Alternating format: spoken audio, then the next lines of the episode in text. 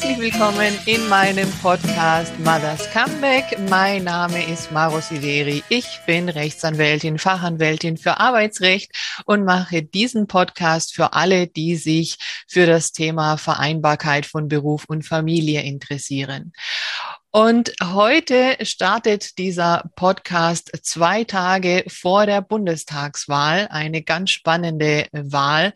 Und ich freue mich ganz besonders, dass ich heute mit Judith Skudelny von der FDP sprechen kann die sich heute die Zeit nimmt, in dieser stressigen Zeit äh, ein Interview mit mir äh, zu führen, eben zu diesen Themen.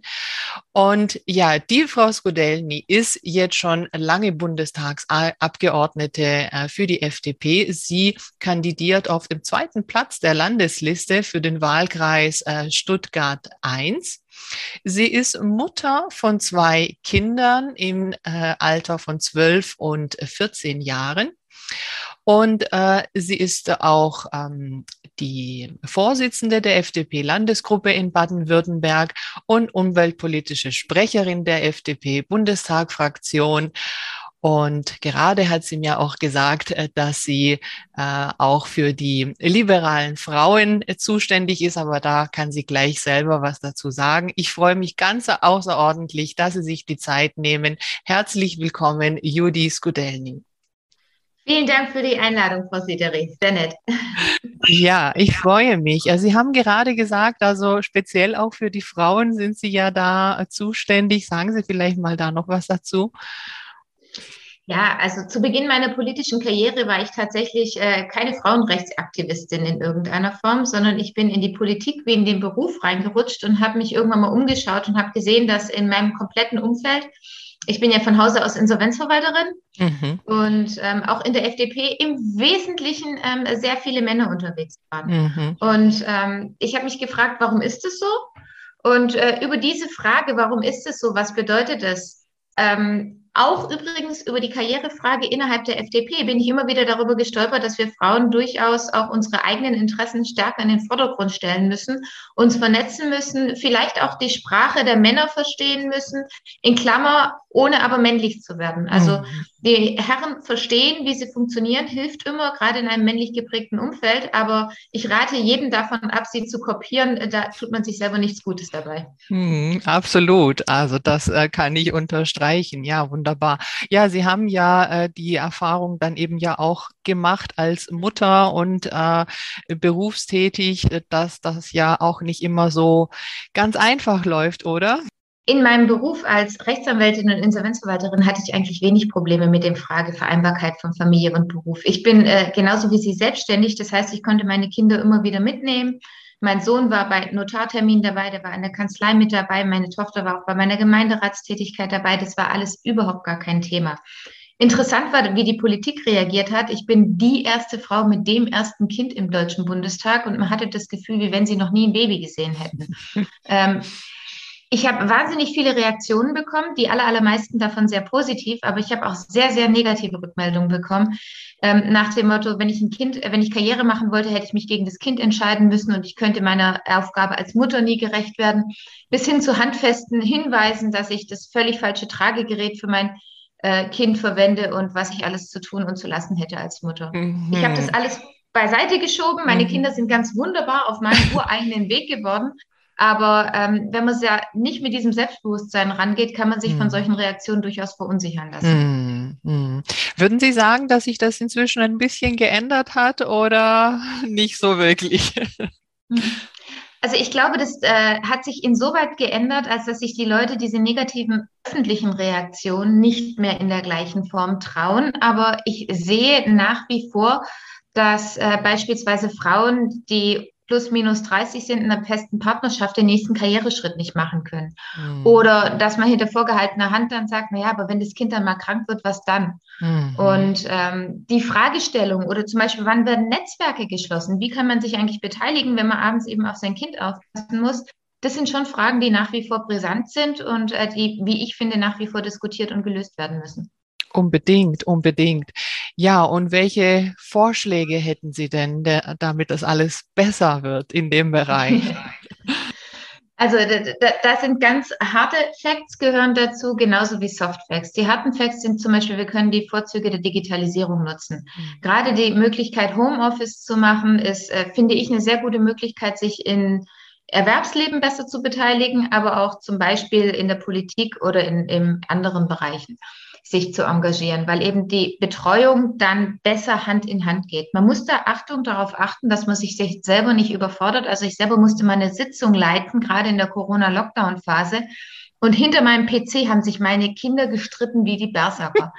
ähm, also da, da, kriegst du echt mal, mhm. also da, da, bist du in einem Spannungsfeld, das darf man nicht unterschätzen. Mhm. Also wir hm. können, Digitalisierung hat ihre Vorteile, sie hat aber auch ihre Grenzen. Mhm. Wir müssen die wöchentliche Arbeitszeit und die Tagesarbeitszeit einfach flexibilisieren. Gerade mhm. für erwerbstätige Eltern ist es nicht unbedingt perfekt, wenn man acht Stunden oder neun Stunden mit einer Stunde Pause am Stück arbeitet. Da kann es mal gut sein, dass du vormittags ein paar Stunden arbeiten kannst, dich dann mittags und nachmittags um dein Kind kümmerst, aber dann zum Beispiel abends nochmal zwei, drei Stunden dranhängst. Mhm. Mhm. Also diese Flexibilisierung der Arbeitszeit ist für uns, für uns äh, und für mich übrigens auch äh, ein zentraler Baustein von Vereinbarkeit von Familie und Beruf. Und zur Familie gehört übrigens auch einmal gesagt das Thema Pflege, das auch jetzt gerade in meinem persönlichen Fall aktuell ist. Wir müssen mhm. aber auch Soft Facts in den Vordergrund stellen. Ich finde, das Thema Vereinbarkeit von Familie und Beruf wird immer nur auf dem Rücken der Mütter ausgetanzt. Mhm. Ähm, immer wenn irgendein Politiker ein Kind gekriegt hat, kam dann der Anruf bei meiner Frau Skudelny, wie machen Sie das? Und dann habe ich gesagt, irgendwann mal ist mir der Kragen geplatzt, da habe ich gesagt, rufen Sie doch bitte einmal meine männlichen Kollegen an und fragen Sie die, wie, wie die eigentlich ihrer Erziehungsarbeit nachkommen. ob wir die Kinder alleine machen und bekommen. Die mhm. Männer müssen sich da genauso beteiligen und ich glaube, dass das ein Thema ist, das in der Öffentlichkeit noch viel zu wenig diskutiert wird. Ja, absolut, absolut. Und leider halt eben auch in vielen Unternehmen nicht ähm, anerkannt ist. Ne? Also da wird ja äh, das einfach häufig immer noch nicht gern gesehen, wenn äh, Männer ja Elternzeit etwas länger nehmen als zwei äh, Monate oder vielleicht mal in Teilzeit gehen oder ähm, ja andere Modelle einfach mal nehmen, als einfach diese normale äh, Karriereleiter es sonst vorsieht. Und ja, da muss ich halt auch was tun, wobei. Ich habe da ein lustiges Beispiel. Ja. Also bei einer Firma, ähm, ich sage jetzt mal bei mir im Umfeld, wo ich ein bisschen Einblick habe, da kenne ich einen Arbeitnehmer, der hat Teilzeit genommen ähm, erstmal Elternzeit und ist dann in Teilzeit gegangen, hat gesagt, naja, also bei uns herrscht immerhin insoweit Gleichberechtigung, als seine Karriere jetzt auch einen Knick hat. ja, naja. Ist also, nicht das, was wir uns vorstellen. Ja. Also, genau das, was Sie ansprechen. Ja, genau. Also die Gleichberechtigung in die andere Richtung wollen wir ja eigentlich nicht. okay. Ja, also da muss ich viel noch tun, auf jeden Fall. Da kann die Politik einen Teil dazu beitragen, aber es muss sich halt einfach ja in der Kultur, äh, in den Unternehmen auch äh, noch einiges ändern. Das muss ja irgendwo alles Hand in Hand gehen. Ähm, mhm. Ja, ähm, ja, Pflege haben Sie angesprochen. Ja, absolut ein wichtiges Thema und da wird man auch nicht dran vorbeikommen und immer weniger dran vorbeikommen. Ähm, welche Ideen, Pläne gibt es denn da von Ihrer Partei?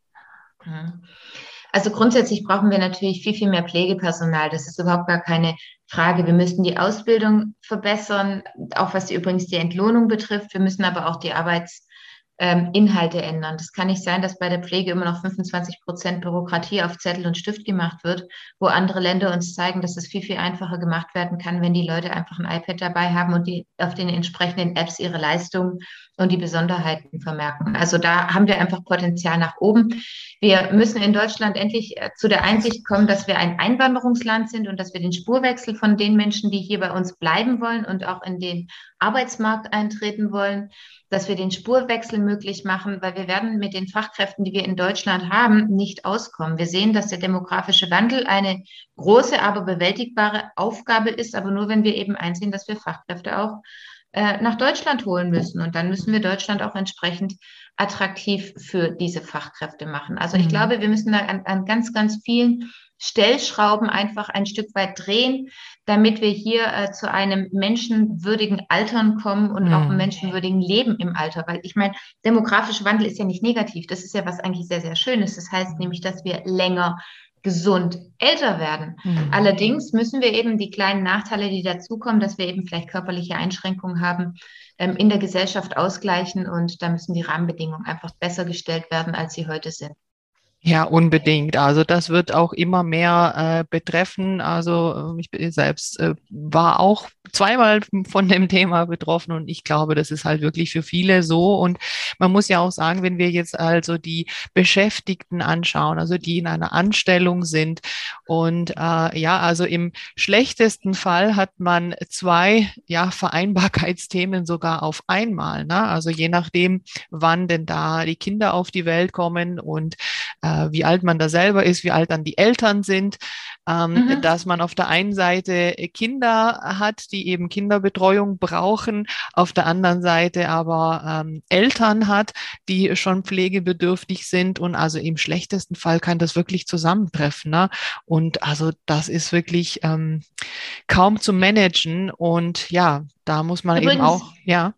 Ja, übrigens auch bei der Kinderbetreuung. Ich meine, viele Leute, also früher war es so, dass äh, die Großeltern helfen konnten bei der Fragestellung ähm, Kinderbetreuung, wenn du dann deine Karriere weitermachst. Ich, Kindergärten, Tageseltern sind im Moment auf jeden Fall noch nicht so flexibel gestaltet, mhm. insbesondere auch die Be Betreuung dort so flexibel gestaltet, dass du auch äh, eine wirkliche Karriere hinterlegen kannst oder ein bisschen flexibler deine Arbeitszeiten legen kannst, je nachdem. Und früher hat man dann eben auf die Großeltern zurückgegriffen. Also wenn ich jetzt, das ist jetzt gar nicht so, mein Sohn ist übrigens 15, Entschuldigung, aber ah. noch nicht so lange, dass es bei mir im Kopf wirklich verankert wäre. Okay. Der ist ganz kurz erst 15. Aber wenn ich jetzt 15 Jahre zurückdenke, ich kann mir nicht vorstellen, dass ich das ohne meine Eltern geschafft hätte. Mhm. So, jetzt ist es aber so, dass äh, unsere Eltern, also die, die Großelterngeneration, künftig äh, immer länger arbeiten muss, auch immer gesünder ist in der Zeit, vielleicht auch immer aktiver ist und die Elterngeneration jetzt auch nicht unbedingt da bleiben, wo sie aufgewachsen sind. Das mhm. heißt, es mhm. gibt eine räumliche Distanz. Und diese Herausforderung, das zu schließen und den Familien wirklich die Strukturen um sich herum zu geben, um Vereinbarkeit von Familie und Beruf hinzukriegen, das ist, glaube ich, eine große gesellschaftliche Aufgabe.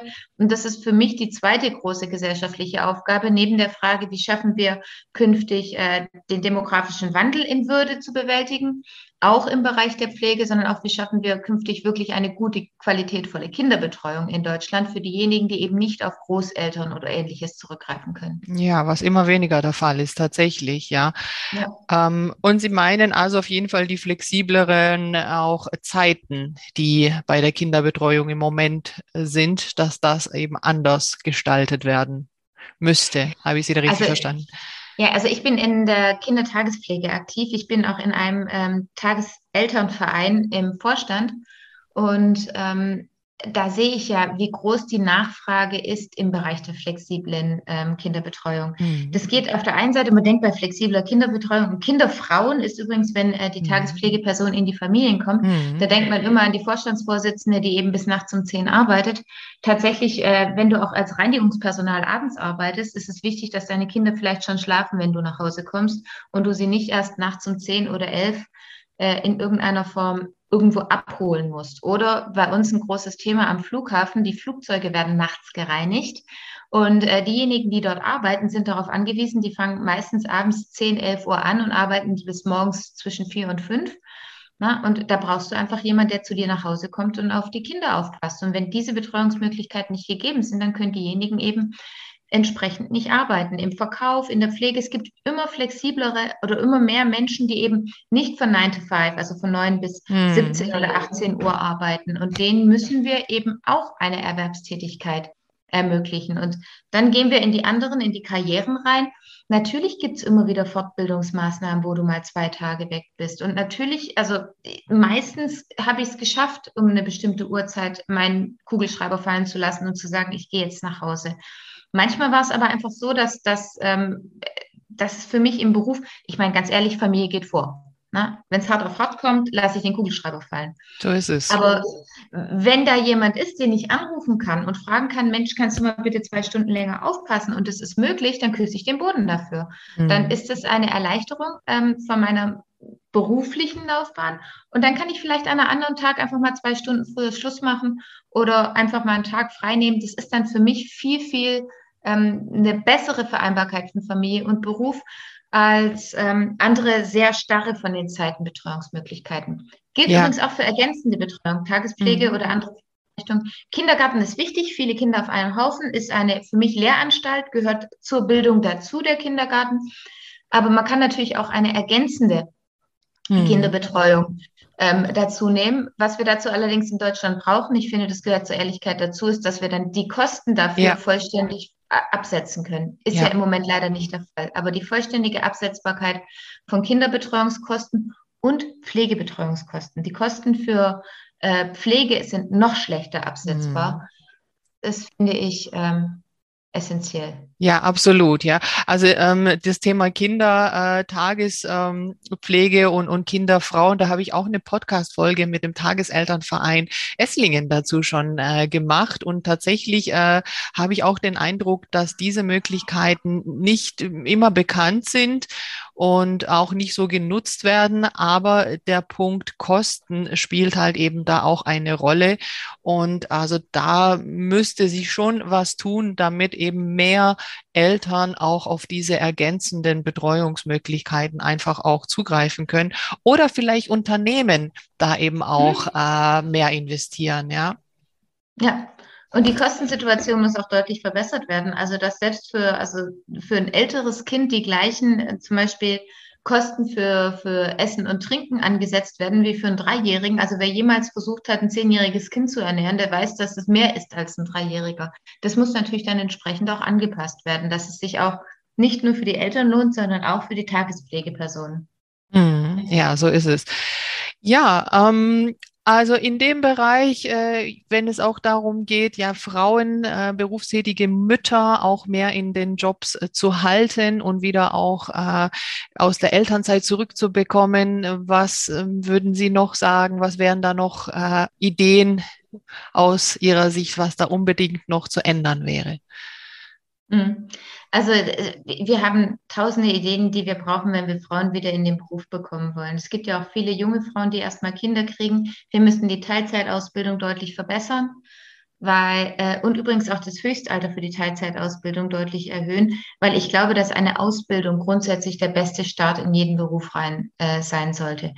Was ich auch glaube, ist, dass wir die möglich, also ich habe Digitalisierung gesagt, die Flexibilisierung der Arbeitszeiten gehören für mich dazu, die Verbesserung der Kinderbetreuung gehört für mich dazu.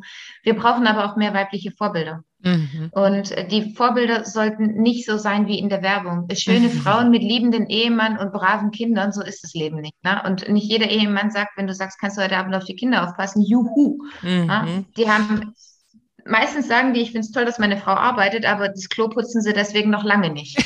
und äh, ist ja so. Und ich glaube, darüber sollten wir viel mehr in der Öffentlichkeit sprechen, dass es eben auch wirklich ein neues Aushandeln des in Anführungszeichen der Familienvereinbarung ist von zwei mhm. Leuten ohne Kind auf ähm, zwei Leute mit Kind oder mhm. drei Personen oder vier Personen ist mhm. nun mal auch eine Änderung der Partnerschaft. Mhm. Und es ist auch so, dass die Frauen als erstes mal in die Kinderbetreuung reinrutschen, weil die Männer nun mal nicht schwanger werden. Mhm. Und wir dann übrigens auch die Zeit und meistens auch die Langeweile haben, tausend Elternratgeber zu lesen, die unsere Männer nicht mal anfassen würden, wenn man sie ihnen auf die Nase bindet. Was aber eher, also jetzt, wir reden sehr in Stereotypen, aber ich kenne leider einige davon, die lesen ja nicht mal Bedienungsanleitung von irgendwas. Ne? Also lesen sie auch keine Elternratgeber. Das kann man denen, also das ist nicht auf die Kinder bezogen. Ja, ja. Aber da, mhm. da, da kommt dann eine Unwucht rein, ähm, zeitlich gesehen, biologisch gesehen, sie sich dann im, im weiteren Fortgang manifestiert. Und das muss man sich klar machen und dann muss man frühzeitig Vorbilder schaffen, die wirklich mhm. lebens- und realitätsnah sind, dass äh, gerade junge Frauen sehen, sie sind nicht die einzigen und die, die Themen haben andere auch und dass auch junge Männer übrigens, die sich äh, statistisch gesehen oder nach, nach ähm, nicht Statistik, nach äh, Erhebungen, ähm, Gutachten wurden darüber gemacht, wissenschaftliche Gutachten wurden darüber gemacht, ähm, die sich mehr in die Familie einbringen wollen, dass, dass die sehen, es gibt eben Vorbilder, die machen das, so kann es funktionieren, es gibt Reibereien, aber die überlebt man. Versucht's einfach. Geht so euren Weg. Es. Ja, das ist absolut auch das, was ich sage. Bitte versucht's einfach. Einer muss da den Weg ebnen. Genau, also absolut korrekt. Mehr weibliche Vorbilder und ich finde es deshalb auch klasse, dass Sie einfach auch als äh, zweifache Mutter äh, im Bundestag sind und davon muss es eben auch mehr geben. Ähm, und eben auch die Väter, die mehr in der Erziehung dabei sind und einfach auch die normalen Themen machen, wie äh, das Kind entwickeln und so weiter und mhm. äh, nicht nur Urlaub machen. genau. Ja, genau. ja, also vielen lieben Dank. Also Sie haben schon eigentlich die wichtigsten Punkte auch angesprochen und wir sind jetzt alle einfach gespannt, äh, was der Sonntag so bringt. Ähm, ich bedanke mich einfach für Ihre Zeit und wünsche Ihnen alles Gute und viel Erfolg und äh, danke Ihnen ganz herzlich für dieses Interview.